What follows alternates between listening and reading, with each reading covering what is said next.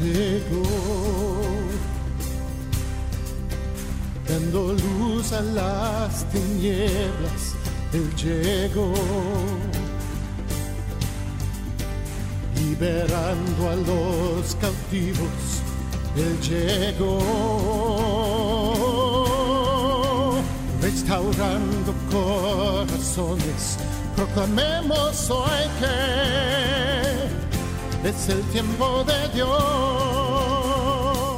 Comienza Sexto Continente. Un programa dirigido por el obispo de San Sebastián, Monseñor José Ignacio Munilla.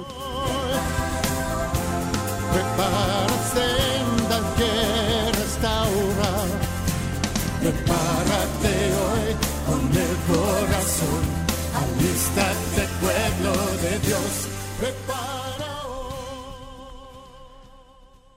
Un cordial saludo a todos los oyentes de Radio María. Un día más con la gracia del Señor. Sin ella no seríamos nada. Proseguimos con el comentario de este programa. Es este programa Sexto Continente que realizamos los lunes de 8 a 9 de la mañana. Un programa que quiere tener también pues, un contacto con vosotros a través de la cuenta de Twitter arroba obispo munilla, a través de la cuenta de Facebook también que tiene ese nombre mío personal José Ignacio Munilla, a través del sobre todo el correo electrónico sextocontinente arroba radiomaria.es, quiere tener el contacto con vosotros y dar cuenta, hacer a modo un poco de revista de prensa los temas principales que se hayan hablado en las redes sociales durante esta semana. Este programa siempre quiere, un poco siguiendo la vocación que adquirimos durante la explicación del catecismo de la Iglesia Católica, quiere comenzar con las preguntas de los, de los oyentes. Bueno, antes de comenzar, una, una palabrita. Eh, quiero en el programa de hoy, estamos en plena octava de Navidad, y quiero aportar mi granito de arena para pegar un empujoncito a la campaña de Navidad que hace Radio María. Eh, Mi empujoncito personal a esa campaña de Navidad, porque yo creo, yo soy de los que digo que Radio María es un milagro, es una, una verdadera excepción al principio general de que eh, pues en la comunicación es el dinero el que lo mueve todo, eh, pues esa, esa especie de modelo modelo comercial ¿eh? de las radios, la verdad es que tiene una auténtica excepción en Radio María. Radio María opta por, por el voluntariado, Radio María opta por el apostolado, por el no tener publicidad, para, para adquirir la total libertad en la, en la predicación, para que aquí no nos estemos ahora dejando condicionar por lo que el Sare de ayer dijo. Ay, es que bajó, bajó la audiencia en tal programa. Luego, no podemos hablar de eso, porque si hablamos de eso, bajamos la audiencia. Y claro, y cuando uno tiene que estar predicando, mirando al Sare y mirando que si me ha subido, me ha bajado la audiencia, al final deja de predicar lo que tiene que predicar, pues para poder tener publicidad. Y eso nos quita la libertad en la predicación, señores. Por eso Radio María tiene este modelo de, de la sostenerse, primero, no tener sueldos, obviamente, ¿no? Eh, hacer las cosas con, con el voluntariado del apostolado y segundo, sostenernos, porque siempre hay muchos gastos, especialmente la red de las antenas, pues eh, sostenernos con las aportaciones voluntarias de los oyentes, que algunos tienen algunas cuotas, eh, digamos, pues ya establecidas, y otros pues hace campañas esporádicas como la de Navidad. Yo invito a que a lo largo de todo el día uno pueda llamar a la, eh, pues a la, a la sede, a la emisora de Radio María, que llame y haga su, eh, su aportación o que sencillamente se acerca a, un banco y, el banco pues, eh, pues pida eh, que le hagan un ingreso en la cuenta de, Radio María. Son las fórmulas tradicionales de poder echar una mano. Como digo, la palabra de Dios no tiene precio, pero su predicación tiene unos costes y merece la pena invertir en la predicación pura y dura. ¿eh? Ay de mí si no evangelizare cada uno aportemos en esta campaña de Navidad lo que las circunstancias y, el don de Dios, ¿no? el don de la, de la, caridad nos, sugiera eh, y, nosotros nos dejemos mover por esa gracia. Bueno, pues como decía, siguiendo las buenas costumbres, que no hay que perderlas nunca. Vamos a comenzar el programa atendiendo a las preguntas que nos llegaban. Eh, tenemos estos días de descanso a los jóvenes que nos suelen acompañar y les voy a pedir desde el control de Madrid que nos lean las preguntas que han llegado esta semana. Adelante. Pues comenzamos por la de Alberto de Murcia. Yo me armo un buen lío, dice, en cómo conjugar la misericordia y la justicia de Dios. Participo en la parroquia en un grupo de lectura creyente de la palabra y hay algunos compañeros que dicen que la posibilidad de la condenación eterna, es decir, el infierno, es incompatible con la misericordia infinita de Dios. ¿Nos da alguna orientación? Se lo agradecemos. Bueno, pues yo creo que mm, alguien como nuestro Papa emérito Benedicto XVI nos dio muchas orientaciones al respecto. En aquella encíclica que él publicó Spe Salvi, ¿eh? en el número 44, eh, recuerdo que decía eh, pues lo siguiente, decía que la gracia, la misericordia, no excluye la justicia, no convierte la injusticia en un derecho. Claro, es que Dios es misericordioso, eso no, eso no quiere decir que la injusticia sea aceptable. Decía, no, no es un cepillo, o sea, la misericordia de Dios no es un cepillo que lo borra todo, de modo que cuanto se ha hecho en la tierra acabe por tener igual valor en, el cielo. Es lo mismo que lo que hayas hecho, es, es, igual. No, la misericordia no se puede entender como un cepillo que iguala lo justo o lo injusto. Dice Benedicto XVI, contra este tipo de imagen ha protestado con razón Dostoyevsky en su novela Los hermanos Karamazov. Eh, al final, los malvados, en el banquete eterno, dice esa novela ¿no? de los hermanos Karamazov, los malvados en el banquete eterno no se sentarán indistintamente a la mesa junto a las víctimas, como si no hubiera pasado nada. A ver, eh, la verdad es que a veces hemos hecho una imagen de la misericordia como que la misericordia eh, pues es una especie de mm, borra todo. No importa verdad o mentira, no importa justicia o injusticia, porque al final eh, la misericordia lo iguala todo. No, eh, mm, no podemos hacer una imagen, una imagen de Dios que al final es indiferente al mal. Dios no puede ser indiferente al mal, ¿no? Y en esa novela de los hermanos Karamazov, que cita Benedicto XVI ¿no? en su encíclica, dice, no, no podrán sentarse a la misma mesa eh, pues el, la, víctima y su verdugo sin estar arrepentido. Sin, sin un profundo arrepentimiento no puede existir ¿no? Esa, esa mesa común. Por eso la clave está en lo que dice el catecismo de la Iglesia Católica, que hablando de este punto entiende, entiende la posibilidad de perdición eterna, de condenación del hombre, dice como una autoexclusión. Es que, es que en el fondo no es Dios el que, el que excluye, es que eres tú mismo el que te autoexcluyes al rechazar, ¿eh? al rechazar el arrepentimiento, al rechazar la conversión. en realidad, aunque digamos mm, Dios condena, eh, esa es una expresión que hay que entenderla. Decir Dios condena no es más que decir Dios respeta la decisión del hombre de autoexcluirse, porque Dios respeta la libertad del hombre. ¿eh? Bien, por lo tanto estamos ante un misterio grande, entiendo, ¿no? Pues que en ese grupo ahí de, de pues vuestro de parroquial, en la lectura de la palabra haya salido este tema, y este es un tema pues que, que es muy, muy potente, ¿no? Que incluso en la historia de la Iglesia ha habido santos padres, ¿eh? bueno, o, que no han llegado a ser santos padres, pero ha habido grandes teólogos que por esta cuestión se han, eh, se han desviado. Nosotros sencillamente seamos humildes, adheriéndonos a la, a la doctrina de la Iglesia. Y no me enrollo más, damos paso a la siguiente llamada.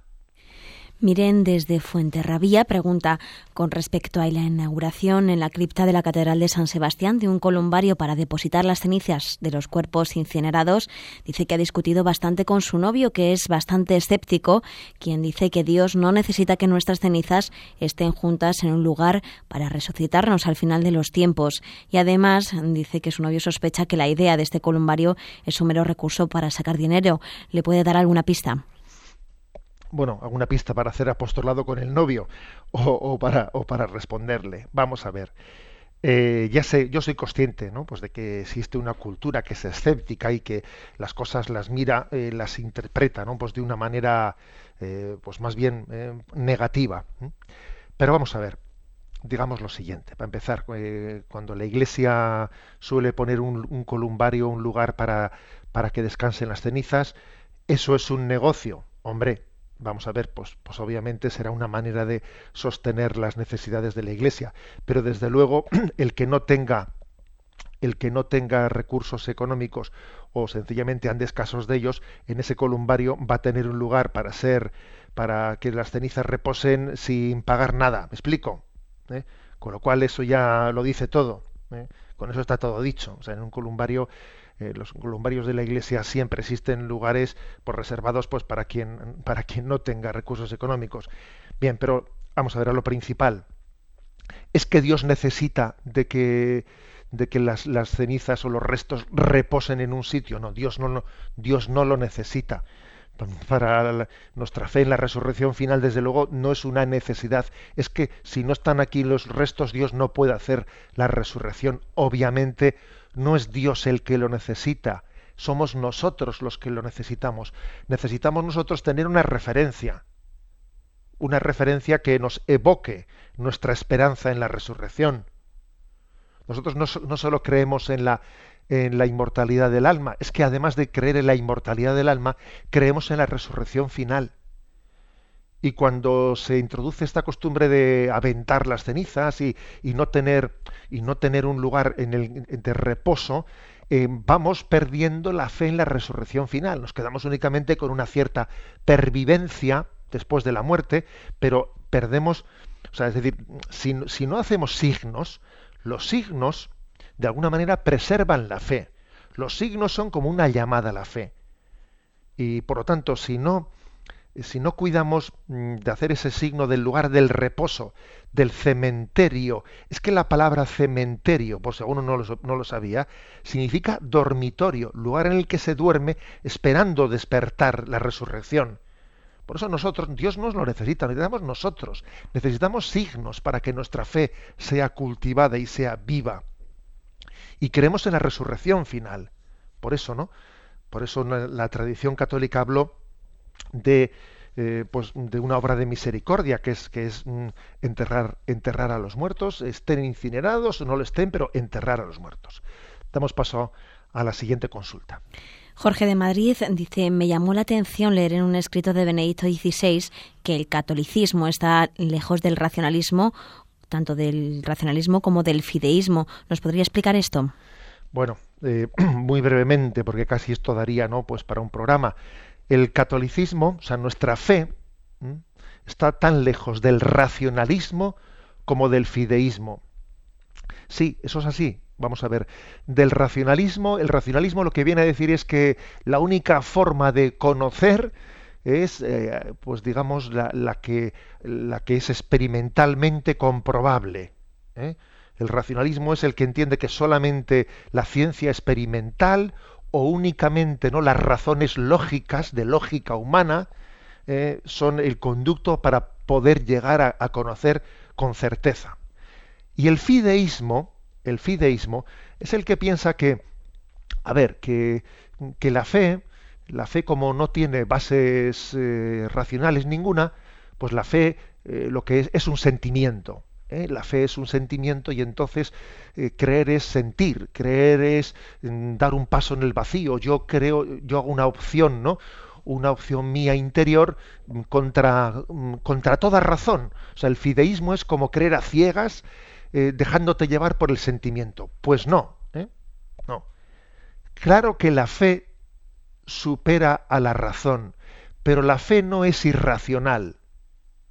La fe no es irracional. La fe eh, se apoya en la razón, pero al mismo tiempo la supera. Por eso ni, es verdad el racionalismo, ni es verdad el fideísmo, ¿eh? sino que la fe, la fe mm, se deja acompañar, se deja ayudar de la razón, la razón nos lleva a nosotros agarrada de la mano, nos agarra de la mano y nos conduce, y llega un momento en que igual la razón ya le da paso a la fe para que la fe vaya más allá de la razón. Pero la razón nos acompaña hasta la puerta, hasta la puerta, y nos ayuda a que después la fe dé el último empujón. ¿eh? Por eso hay que decir que, mm, que existen entre nosotros, ¿no? Dos, mm, dos, enemigos. Uno es el agnosticismo, pero otro es el fideísmo. Y los dos son parientes próximos. ¿eh? El agnosticismo, de quien dice yo no veo, yo no creo más que lo que pueda comprobar y el fideísmo, que es eh, yo me dejo llevar por el sentimiento, eh, yo únicamente, digamos, creo en, en, lo que el sentimiento me diga. No, no, perdón, nosotros no somos sentimentalistas o fideístas, no, creemos que hay profundas razones para creer, hay razones para creer, aunque la fe vaya más allá de la razón. Damos paso a la siguiente consulta. Una catequista que se llama Vicky pregunta dice que se le ha incorporado a, su grupo una niña que es ortodoxa, tiene nueve años, está bautizada, ha hecho su primera comunión y ya se ha confirmado. Su madre le ha contado que ha sido la niña la que ha querido asistir a la catequesis de la parroquia católica. La verdad es que está contenta de tenerla en su grupo, pero quisiera tener algún consejo suyo para saber cómo proceder con ella. Bueno, entiendo, entiendo lo siguiente, ¿no? Entiendo que, eh, pues que la niña bueno, pues por el hecho de que falte una comunidad eh, ortodoxa en el, lugar en el que vive, eh, en el que habitan, pues dice pues que la, niña pide ser em, pues acompañada, educada en la parroquia. Bueno, o sea, no se trata de una petición de ingreso en la Iglesia Católica. ¿Esto es posible? Sí, es posible, pues porque entre los fieles ortodoxos y, la Iglesia Católica hay una, una proximidad grande. Ahora bien, eso no quiere decir que, que por ejemplo, si esa niña quiere seguir siendo ortodoxa, ella puede recibir eh, los sacramentos, puede comulgar el domingo cuando vaya a misa en la iglesia católica, etcétera. Bien, no. podría comulgar, podría recibir los sacramentos, o nosotros también, ¿eh? Podríamos recibir los sacramentos en una parroquia ortodoxa en caso, en caso de urgencia. ¿eh? En caso de urgencia, si eso está por parte de la Iglesia Católica reconocido, a falta de un ministro católico, si alguien eh, pues está en, un lugar ortodoxo, puede recibir, puede acercarse a recibir los sacramentos, pues en una iglesia ortodoxa ¿eh? y al revés. ¿Por qué no? ¿Por qué de ordinario no? Pues porque recibir los sacramentos supone vivir la plena comunión y todavía aunque tenemos un gran, eh, pues digamos una gran proximidad con la Iglesia Ortodoxa, nos faltan algunos aspectos en el camino ecuménico, ¿no? Para llegar a la, plena comunión con ellos. Por eso, por eso mm, es esta eh, esa posibilidad de intercomunión todavía, eh, todavía tiene esos límites a los que a los que he hecho referencia. Ahora, la niña puede ser educada en la doctrina cristiana, en la enseñanza del catecismo, por supuesto que sí. ¿eh? O sea, por supuesto que sí. Yo, diría que eh, esta, esta, especie de distinción, ¿eh? de distinción, pues hay que mantenerla. Hay que mantenerla y, es una gracia. Y también hay un ecumenismo que comienza desde abajo, no solo desde arriba en la reunión del Papa con los patriarcas. Hay un ecumenismo que es de que es que comienza de abajo arriba y consiste en esto, pues que esa familia ortodoxa ha dicho, oye, a nuestra niña vamos a acercarla a la parroquia católica y, y, aunque nosotros seamos ortodoxos, pero tenemos una gran proximidad de la fe y que nuestra hija sea educada. O sea, es correcto tal cosa. ¿eh? Te animamos a ti, Vicky, como catequista, que lo lleves adelante. La siguiente consulta, por favor. María Jesús de Barcelona dice, ¿es correcto decir que lo importante no es tanto lo que uno crea, es decir, si la fe, cuanto sus obras? Es decir, ¿es correcto decir que lo importante no es la fe, sino la caridad? No, no es correcto. ¿eh? A ver, eh, aquí lo importante son las obras. Lo importante no es lo que se crea o lo que no se crea. No. Para empezar, que la fe y la caridad no son, ¿eh? no pueden ser biseccionadas y separadas plenamente. Es que uno hace obras desde lo que cree. Y desde lo que cree tiene que traducir en las obras. O sea, no obramos la caridad a ciegas. Es que mm, yo algunas veces he puesto, he puesto el siguiente ejemplo, ¿eh? que diferencia entre fe, esperanza y caridad. La fe es como los faros del coche, los faros del coche que iluminan. Eh, la caridad es como el motor del coche, pero el motor necesita ver o sea, distinguir, discernir, ver. O sea, yo tengo uno, yo tengo unos motivos para la caridad. ¿eh? Por lo tanto, el, coche necesita motor, pero también, y uno dice, lo más importante de un coche es el motor. Sí, sí, pero necesitas unos focos, porque si no tienes focos, pues se te puede ir por el precipicio el coche. ¿eh? O sea, el coche, el coche necesita ser conducido y la fe conduce a la caridad y la caridad eh, está perfeccionando la fe. ¿eh? Luego, luego no es correcto decir aquí lo importante son, son las obras, no es lo que uno piense o no piense. No, no es verdad. la fe es ver con los ojos de Dios y la caridad es actuar con el corazón de Dios. Eh, luego todo ello es una, es una sola cosa. Bueno, tenemos por ahí también alguna pregunta más, pero la dejaremos para el próximo día, porque es que si no, las consultas nos van a, nos van a comer el, el tiempo. Ahora vamos a ir avanzando en este programa de Sexto Continente.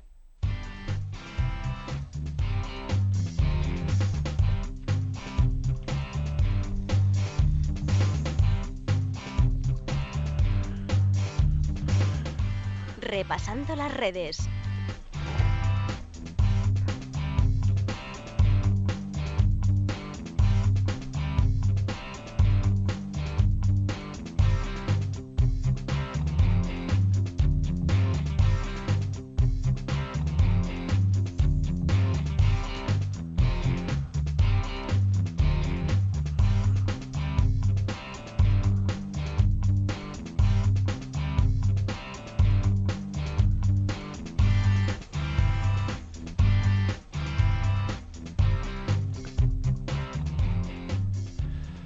Bueno, pues dentro de este repasar las redes creo que hay un tema pues, importante que además hoy mismo alcanza las portadas de algunos periódicos, que es el, la jornada de ayer, la jornada de la familia, de la Sagrada Familia, que llevó a unas celebraciones pues no solo en la Plaza de San Pedro, sino prácticamente en todas las diócesis se celebra el Día de la Sagrada Familia, evocando la pastoral familiar.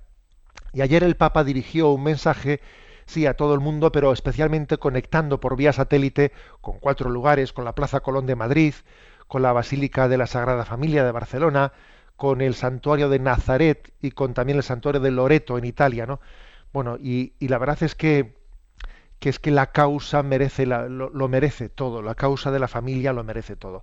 Algunos comentarios sobre la fiesta de ayer, sobre la fiesta de la familia y sobre lo que dijo el Papa, si os parece, ¿eh? que me parece que, que mm, el Evangelio que ayer se proclamaba era el Evangelio que hablaba de la Sagrada Familia en su imagen de, esa huida a Egipto. La familia, la Sagrada Familia huyendo a Egipto. La Sagrada, el San José eh, poniendo en práctica el mandato que se le había dado de custodiar a la Sagrada Familia y pintaban en bastos. Eh, pintaban en bastos eran aires de persecución, la vida del Hijo de Dios estaba en peligro porque Herodes, Herodes le perseguía y entonces la Sagrada Familia huye. Bien, mm, Santo Padre habló ayer de, lo que es el exilio. ¿eh?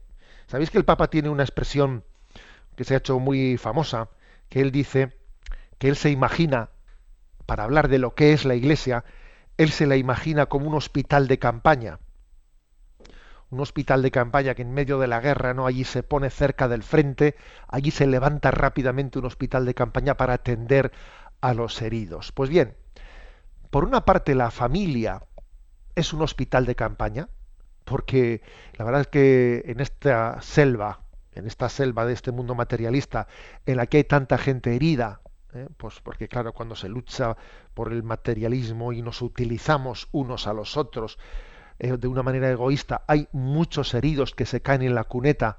Entonces, por una parte, la familia es un hospital de campaña, es el único lugar en el que somos queridos y amados incondicionalmente. Pero también, pero también, la propia familia muchas veces es herida en esta batalla. Y también la familia necesita un hospital de campaña. Las familias necesitan un hospital de campaña. ¿eh? Y entonces la Iglesia quiere ser el hospital de campaña en el que la familia pueda, eh, pues pueda ser atendida.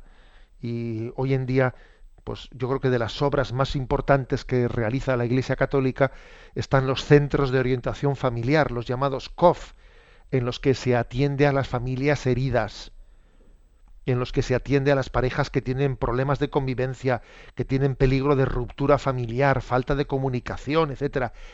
Eh, la Iglesia es un hospital de campaña en el que se atiende a las familias heridas. Y me parece que esto es eh, debería de tener mucha más publicidad entre nosotros de lo que la tiene. Deberíamos, deberían de estar estos, eh, estos hospitales de campaña colapsados, que ciertamente cada vez tienen más, eh, más trabajo, pero deberían de estar colapsados. O sea, me parece que estos hospitales de campaña son lo que necesita este mundo. Yo creo que hay para la familia dos hospitales de campaña. Estos centros de orientación familiar, como digo, pues para mm, donde hay especialmente problemas de educación de los hijos y problemas de, entendimiento entre la familia, porque ahora que se acerca el Día de Reyes, vamos a decir una cosa, el mejor regalo que, que se les puede hacer a unos hijos son unos padres que se quieran y que se amen profundamente. Ese es el mejor regalo que se puede hacer a unos hijos. Y y, la segundo, ¿no? y, el segundo lugar de sanación, he dicho el primero, el de los centros de orientación familiar para las familias con problemas, el segundo lugar de sanación es el confesionario, es el sacramento de la penitencia o del perdón.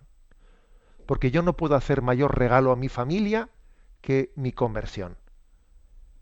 Mi conversión profunda, una celebración del sacramento de la confesión que vaya a, a, la raíz del problema, ¿eh? a la raíz de nuestro problema, porque nuestro pecado hace sufrir a la familia.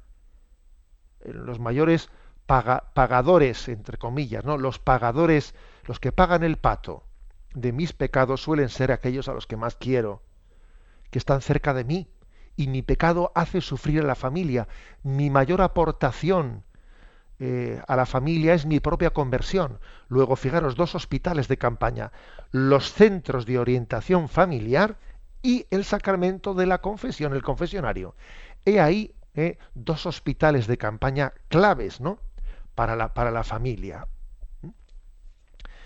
Bien, eh, el Papa con su habitual, con su habitual capacidad catequética, ayer en ese mensaje que envió, utilizó una imagen una imagen a la que yo creo que tenemos que sacarle todo el provecho y, reflexionarla. Él habló, no es la primera vez que utiliza esta imagen, habló de tres palabras claves que deben de ser utilizadas con frecuencia y con sinceridad y profundidad para, para de alguna manera cuidar de la familia, para que en la, en la familia se viva en paz y en alegría. El Papa dijo, hay tres palabras claves que deben de ser frecuentemente utilizadas en el seno de una familia. Casi casi se podría decir, mira, se podría mm, tener como un termómetro de la salud espiritual de una familia viendo si se utilizan estas tres palabras, que son las siguientes.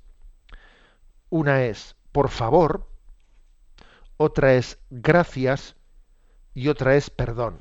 ¿eh? En algunos medios de comunicación la de por favor la han dicho permiso, pero bueno, eso, eso es digamos un lenguaje más quizás argentino. Nosotros yo creo que más que permiso decimos por favor. Hay tres palabras que son por favor, gracias y perdón. ¿Por qué de la importancia de estas tres palabras? A ver, eh, una breve explicación. ¿eh? Empecemos por la última, perdón. Porque eh, la tumba de muchos matrimonios suele ser el orgullo. El orgullo es la tumba de muchos matrimonios. Eh, porque eh, otra imagen que el Papa ha utilizado es la de decir, a ver, en un matrimonio es importante que haya capacidad de expresión. Incluso a veces cuando uno se expresa con mucha, o sea, con mucha facilidad, hasta igual puede ser un, un, tanto demasiado poco delicado. Se le pueden escapar palabras que igual eran poco prudentes, dependiendo del carácter. Sí, de acuerdo, de acuerdo, pero no retirarse nunca, no terminar nunca el día sin habernos, sin habernos reconciliado plenamente, ¿no? sin habernos dado eh, pues, pues la, palabra del perdón si hay que dársela. ¿eh? O sea, por lo tanto, este esto es muy, muy clave y muy importante. ¿eh? Es decir, que la autenticidad, la autenticidad eh, no me lleve al orgullo. Si yo quiero ser yo mismo, si quiero ser auténtico, si quiero expresarse, eh, expresarme en, libertad y por lo tanto formular críticas, bien, bien, pero ojo, que eso no te lleve a ser orgulloso. Ser auténtico está muy bien, pero ojo con confundir el orgullo con ello. ¿eh? O sea, la, la proclividad, la prontitud para pedir perdón, para pedir perdón es clave para la vida de la familia. Eh, es clave, porque también nos podemos ofender entre nosotros. Es que las ofensas no siempre vienen de fuera. Y cuando estamos ofendidos en, el seno de la familia, eso es fatal. Eso es fatal. Segundo lugar, la palabra, además de la palabra perdón, la palabra gracias. ¿Por qué hay que decir gracias? ¿Eh? ¿Por una fórmula de educación? No. Además, las fórmulas de educación se suelen utilizar con los de fuera. Con los de casa no, es, no se dicen palabras por fórmulas de educación. Con los de casa hay que decir palabras que sean auténticas. Luego, si yo, si yo en la familia debo saber decir gracias, es porque, pues porque mm, soy consciente de que todo es un don, de que todo es una gracia, de que mi familia es un regalo de Dios, es un regalo de Dios. Yo no me creo con derecho a nada. No, no me creo con derecho a nada. Cada día que me levanto y cada día que veo que nos seguimos queriendo y que vamos a luchar en este día unos por otros y que seguimos unidos, ¿no? La familia es un milagro, el amor es un milagro, eh, la fidelidad es un milagro y seguimos unidos y somos unos pecadores, pero seguimos unidos y seguimos luchando y pensamos luchar unos por otros hasta el final, ¿no? Eso es un regalo de Dios, eso es un don, eso es una gracia. Luego yo, cada signo, cada signo de fidelidad que vea en la gente, tengo que decirle gracias. Os voy a decir una cosa que a mí me suele gustar cuando visito enfermos. Ayer estuve también visitando a algunos enfermos en la visita pastoral, etcétera me suele gustar decirles esta frase, gracias por su fidelidad, por vuestra fidelidad. Gracias, porque también en Dios, Dios es agradecido y nosotros tenemos que serlo. ¿Mm? La palabra gracias se tiene que pronunciar en el seno de la familia. No es una fórmula ¿eh? de educación que se reserva para cuando viene una visita. No, no. Y por último, la palabra, la palabra por favor. La palabra por favor, ¿qué quiere decir? Que, que no hay confianza. Sí, sí, tenemos plena confianza. Entonces, ¿por qué lo pides por favor? Mira, lo pido por favor porque yo sé que, yo sé que, eh, como sé que el amor es gratuito, yo sé que no tengo derecho a ello. Y sé que eh, el amor, aunque lo tenemos, no hay que abusar de que lo tengamos, sino que siempre es un es hay que conquistarlo. El amor tiene que ser conquistado. No decir, como yo ya estoy casado, entonces yo ya no tengo que eh, esforzarme en nada. Ya, eh, como ya está firmado el papel, no, no, perdón. ¿eh? El amor tiene que ser conquistado. El amor es siempre es gratuito. Luego yo, luego yo todo lo pido por favor. Lo pido por favor. No me creo con, con derecho a poseer a la otra persona. No me creo con derecho a poseerla. En lo tocante al amor, ¿eh? en lo tocante al amor, siempre tenemos que conquistarlo. ¿eh? Bueno, en definitiva, estas tres palabras, la de perdón contra el orgullo, la de gracias, ¿no? cayendo en cuenta del milagro de lo que es la familia, y el por favor, sabiendo que yo tengo que seguir avanzando y conquistando las cosas y no creerme con, derecho a ellas, ¿no? Perdón, gracias y por favor. El Papa decía que son tres términos claves para medir, ¿eh? para medir la salud, la salud de la familia. Es, es, por lo tanto no un gran mensaje el que se dio ayer en estos encuentros de la familia, además en Madrid en concreto, pues tuvieron lugar el envío mm, por parte de Kiko Argüello de 76 familias misioneras. Sabéis que existe dentro del camino neocatecumenal pues una fórmula de envío misionero que es verdaderamente novedosa en la vida de la Iglesia. Son familias que han sentido la llamada de ir a lugares lejanos donde la Iglesia católica pues no está todavía establecida o está con, graves dificultades y allí llevar adelante su evangelización, teniendo cerca de ellos un presbítero y, llevando una adelante no pues esa, esa tarea de evangelización. Eh, han sido enviadas en concreto a la India, China, Vietnam, Bulgaria, Mongolia, Finlandia, Francia, Kosovo, Suiza, Ucrania y Estados Unidos. Son 76 familias españolas, tienen 255 hijos entre esas 76 familias y han sentido la llamada de Dios para dejarlo todo y ir a estos países, pues bueno, pues tan tan eh, lejanos a nuestra cultura como son China, Vietnam, Mongolia. ¿Y esto cómo es esto? Pues esto sencillamente es que el Espíritu Santo está vivo y suscita nuevos carismas en el seno de la Iglesia y por otra parte estamos en un momento en el que tenemos que buscar nuevos caminos de evangelización. Eh, la Iglesia ha pasado de tener una pastoral de mantenimiento a tener una pastoral eminentemente misionera. Y quien piense que la Iglesia Católica pues, pues eh, está muy anquilosada en determinadas formas de, de pastoral, la verdad es que no la conoce. La Iglesia Católica es atrevida, porque el Espíritu Santo es atrevido en los nuevos caminos que formula. ¿eh? Bueno, pues esto es, ¿eh? esto es, queridos amigos, lo que, lo que ayer vivimos, la jornada de la Sagrada Familia. La verdad es que es un, es un regalo muy grande el que anualmente, en torno al, al misterio del nacimiento de Jesucristo, ampliemos la mirada y nos demos cuenta de que Dios quiso nacer en una familia, quiso tener un padre y una madre. Es todo un referente para definir el modo de familia, lo que es, lo que es la familia natural. Eh, la familia de Jesucristo revela eh, a la familia natural su propia identidad. Bueno, pues vamos a seguir adelante. Y, bueno, estamos en este tiempo, ayer sonaron muchos villancicos y obviamente pues me parece que es lo propio que también hagamos hoy y aquí. Vamos a escuchar un villancico de un grupo que se llama Orden y Mandato y es conocido también aquí pues, en distintos programas de Radio María.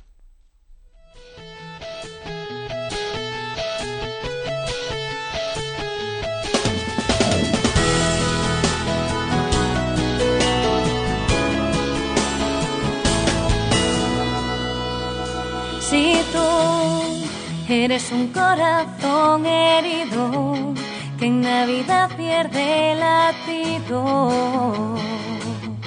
buscando cuál es el motivo de tanta felicidad, quizás este falto de sentido, si al recoger la mesa llega el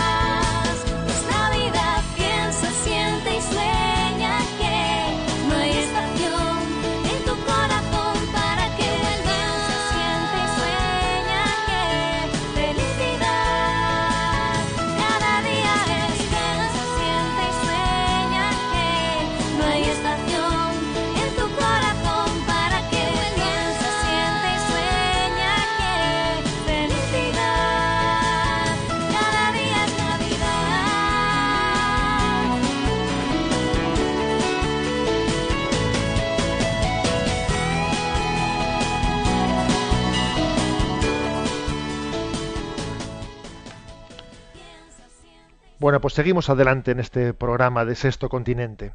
Y antes de pasar al siguiente, al siguiente apartado, eh, recuerdo que hoy quería pues también decir eh, pues una palabra de apoyo a la campaña económica de Radio María, que se suele hacer especialmente pues en el mes de mayo y, ahora en Navidades.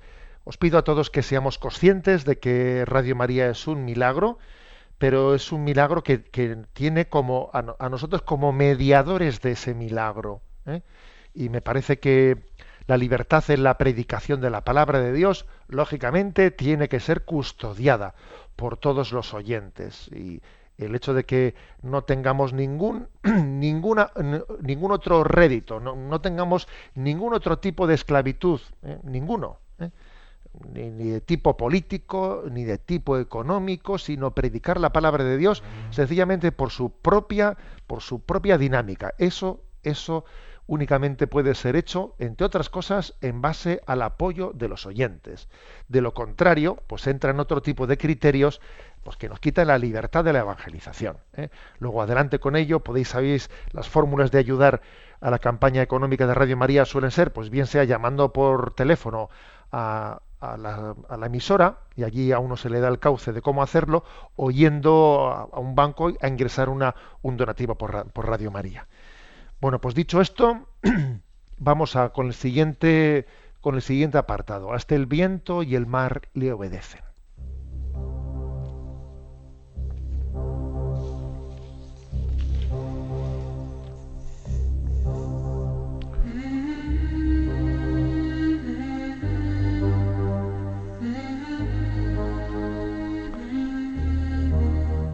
Hasta el viento y el mar le obedecen.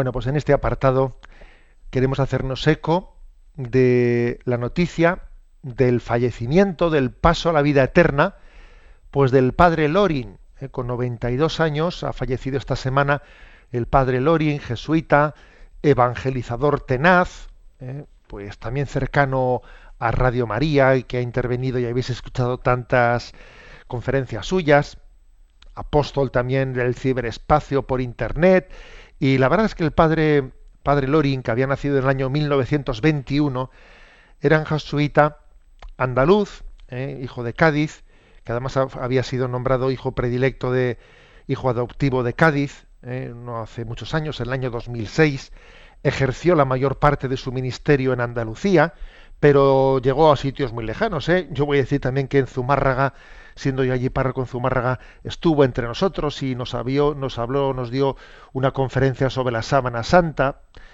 Fue un apóstol de Jesucristo, un apóstol, un altavoz de Jesucristo.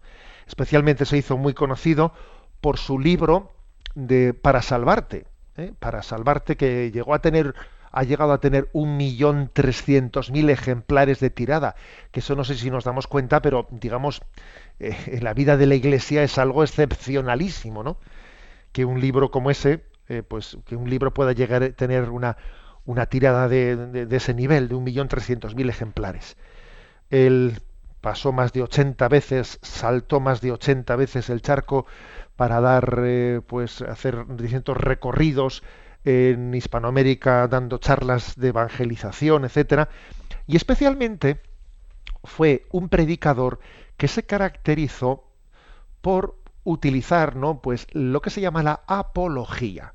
La palabra apología o apologética, que luego ha caído, ¿no? Pues eh, hay que decir que ha caído en una cierta, en un cierto desuso o, una especie de, de una consideración negativa, ¿no? Es que ser apologético es, no sé, pues como si fuese ir con, con eh, intentando machacar al otro con razones. No, no. A ver, yo creo que la apología es perfectamente compatible pues con el, con la forma respetuosa en su expresión, con, con el no apabullar a nuestro. ¿eh? La verdad se propone, no se impone. La verdad se propone, no se impone. Pero no nos acomplejamos de ella. Y yo creo que sobre todo el padre Lorin era un hombre no acomplejado, que tenía convicciones firmes.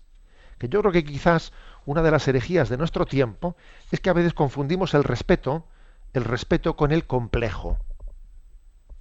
El padre Lorin era un, un hombre que tenía ardor en su fe, ardor.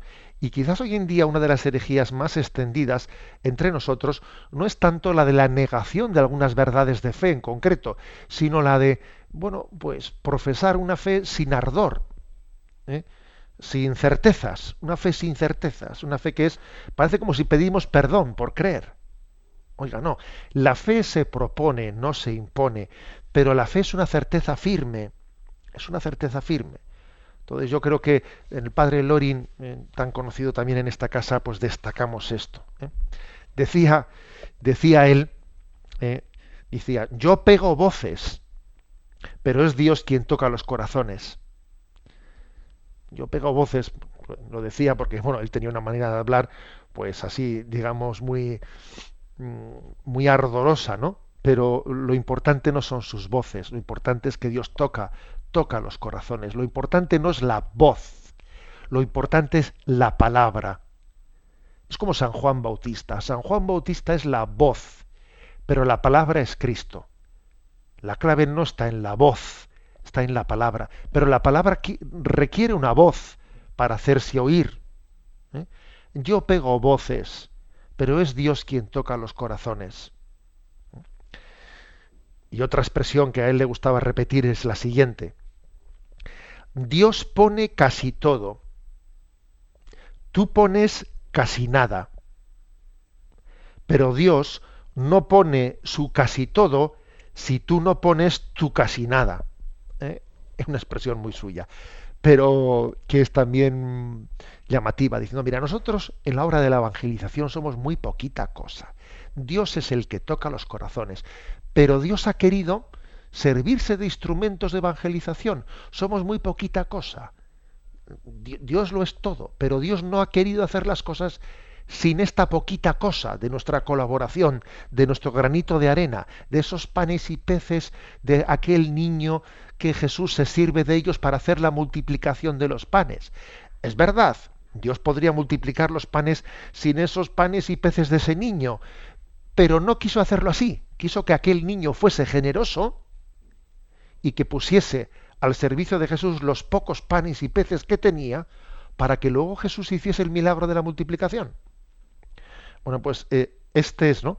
Eh, eh, este es el espíritu del, del padre Lorin y este es el espíritu de los apóstoles de la Iglesia que han sido atrevidos, han sido audaces, que han ejercido la parresía, esa especie de atrevimiento apostólico de decir, mira, eh, aquí me pongo delante del mundo predicando la palabra de Dios. Y él, y, él decía, en España cuando te llaman de los medios de comunicación suele ser para reírse de ti. Claro, él era sobre todo en los últimos años de su vida, eh, era un anciano que algunos medios de comunicación podrían pretender decir, vamos a, este, vamos a reírnos de este hombre. ¿eh? Eh, y sin embargo, y sin embargo, mm, creo que fue un hombre que nunca se avergonzó del Evangelio ojalá pudiésemos, ¿no? Pudiésemos decir, se pudiese decir de nosotros esto en el último momento de nuestra vida. No se avergonzó nunca del Evangelio, sino que lo proclamó y se ofreció a Dios como un altavoz mm, conectado día y noche, conectado día y noche para proclamar para proclamar la palabra. Descanse en paz pues el Padre Lorin, nos encomendamos a él, le encomendamos a él la obra de la, de la nueva de la nueva evangelización. Y bueno, pues como estamos en eso, también nosotros queremos aportar una gotita en el, en el océano de la evangelización.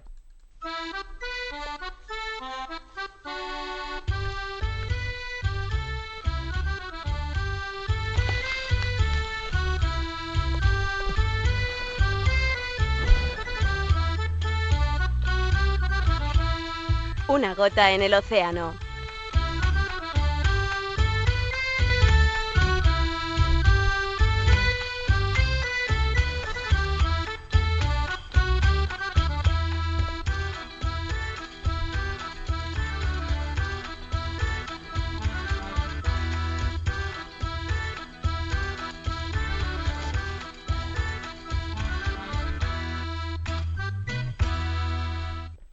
Pues bien, en, este, en esta sección queremos comentar pues, eh, algunos de los mensajes enviados por, por mí mismo en el, a lo largo de esta semana pues, a las redes sociales. Y dentro de este formato que tenemos de, de, mandar un mensajito diario a través de la cuenta arroba obispo o a través de la cuenta de Twitter, pues la verdad es que he elegido un par de ellos un par de ellos que han dado bastante que hablar. ¿eh? Eh, recordáis que la, que la vez que la semana pasada, pues el tema estrella era el tema del aborto, porque coincidió con el tema de, de la reforma presentada por el Consejo de Ministros y bueno y en torno a ello tuvimos eh, tuvimos ese, ese tema como comentario entre nosotros y luego además ha llegado el 28 de diciembre el día de los Santos Inocentes y el día de los Santos Inocentes es un día en el que recordamos, ¿no? Pues la vida de los inocentes y sin duda alguna los nuevos los nuevos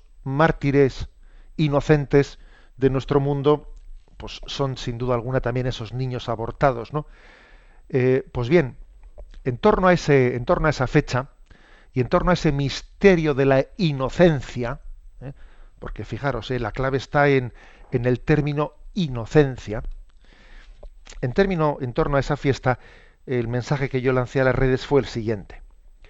Cuando la inocencia deja de conmovernos, estamos ante un signo del pecado contra el Espíritu Santo.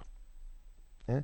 Repito, cuando la inocencia deja de conmovernos, estamos ante un signo del pecado contra el Espíritu Santo. Porque creo que especialmente en los niños, en su ternura, en la ternura de los niños tenemos una llamada, una llamada de la inocencia. La inocencia llama a nuestra puerta eh, para que nos conmovamos, para que nos, para que arranque de nuestro corazón endurecido la ternura. Claro, fijaros, son hay dos cosas distintas que yo creo que es importante diferenciarlas. Una cosa es cuando el pecado del aborto eh, ha sido motivado, pues uno ha cedido al pecado del aborto sencillamente por, por debilidad, por presiones, por angustia, por miedo. Eh, me explico, o sea, eso es una cosa. ¿eh? que estoy convencido que es, que es, la, mayor, la mayor parte de las veces, vamos, estoy totalmente convencido, ¿no? que detrás de la, de la mayor parte de los abortos lo que existe es pues eso, angustia, presiones, etcétera, etcétera. ¿no? Pero otra cosa muchísimo peor que esta anterior, muchísimo peor, es cuando eh, detrás del aborto están, pues no, no, no, las presiones y eh, no, sino lo que está es que la inocencia no me conmueve, o sea que la inocencia no me importa. Eh, esto segundo es muchísimo peor que lo primero, me explico. Y quizás aquí hay que distinguir ¿eh? no quizás no, hay que distinguir entre, entre el pecado de, debilidad de muchas mujeres que abortan, de que no estoy con ello quitando la importancia a ese pecado, ¿eh? pero ¿eh? del pecado de debilidad de quien aborta, de el pecado de dureza de corazón de quien está propugnando una cultura abortista como si fuese un derecho y como si la inocencia ¿eh? la llamada de la inocencia pues fuese sencillamente algo ridículo a lo que no tuviésemos que no tuviésemos que atender ¿eh? o sea es es muy distinto una cosa de la otra es muy distinta esto segundo que por cierto muchas veces suele ser hecho por gente que ella que ella no, no, no, o sea, no, está defendiendo eh, el aborto, porque igual puede ser tranquilamente un hombre, no tiene ni por qué ser una mujer. Generalmente, detrás de esta ideología hay más hombres que mujeres que están como ahogando la voz de la llamada del inocente ¿eh? y más bien es como un endurecer nuestro corazón para no dejarnos conmover por la llamada de la inocencia. Cuando esto se da, estamos próximos a ese pecado contra el Espíritu Santo, que es el pecado del endurecimiento de corazón que se cierra la gracia. Que se cierra la gracia. Y es curioso porque hemos visto, esta semana última, hemos visto determinadas reacciones de algunas personas, de algunos colectivos, que parece que reaccionan exactamente igual que cuando a un, eh, a un poseso se le echa agua bendita y se revuelve, ¿no? A veces hay algunas personas que en este tema, en ese tema reaccionan. Por ejemplo, hemos visto que en la misa de gallo de algunos lugares, pues allí han sido interrumpidas las, las Eucaristías por personas que salen allí y bueno, y están los colectivos de Femen y todo este tipo de asaltos, ¿no? Que, que, mm, que como digo, reaccionan cual un poseso cuando le han echado agua bendita y no y, y le quema. O sea, ojo, por lo tanto, ¿no? Porque yo creo que uno de los signos uno de los signos de la degradación más grande de nuestra cultura puede ser cuando la inocencia, cuando la inocencia deja de conmovernos y casi nos ofende. Entonces yo me tengo que hacer el duro frente a la, inocencia. Ojalá la inocencia siempre nos conmueva y nos llame a la ternura. No tengáis miedo a la ternura. ¿eh? Esa expresión que comentábamos la semana, la semana pasada del Papa Francisco. No, no te resistas a la ternura, no te pongas a la defensiva, ¿no? Deja que la inocencia te conmueva. Eh, creo que esta es una toda, toda una llamada de la, de la Navidad ligada, eh, ligada a ese misterio del don de la vida. Me despido con la bendición de Dios Todopoderoso, Padre, Hijo y Espíritu Santo. Alabado sea Jesucristo.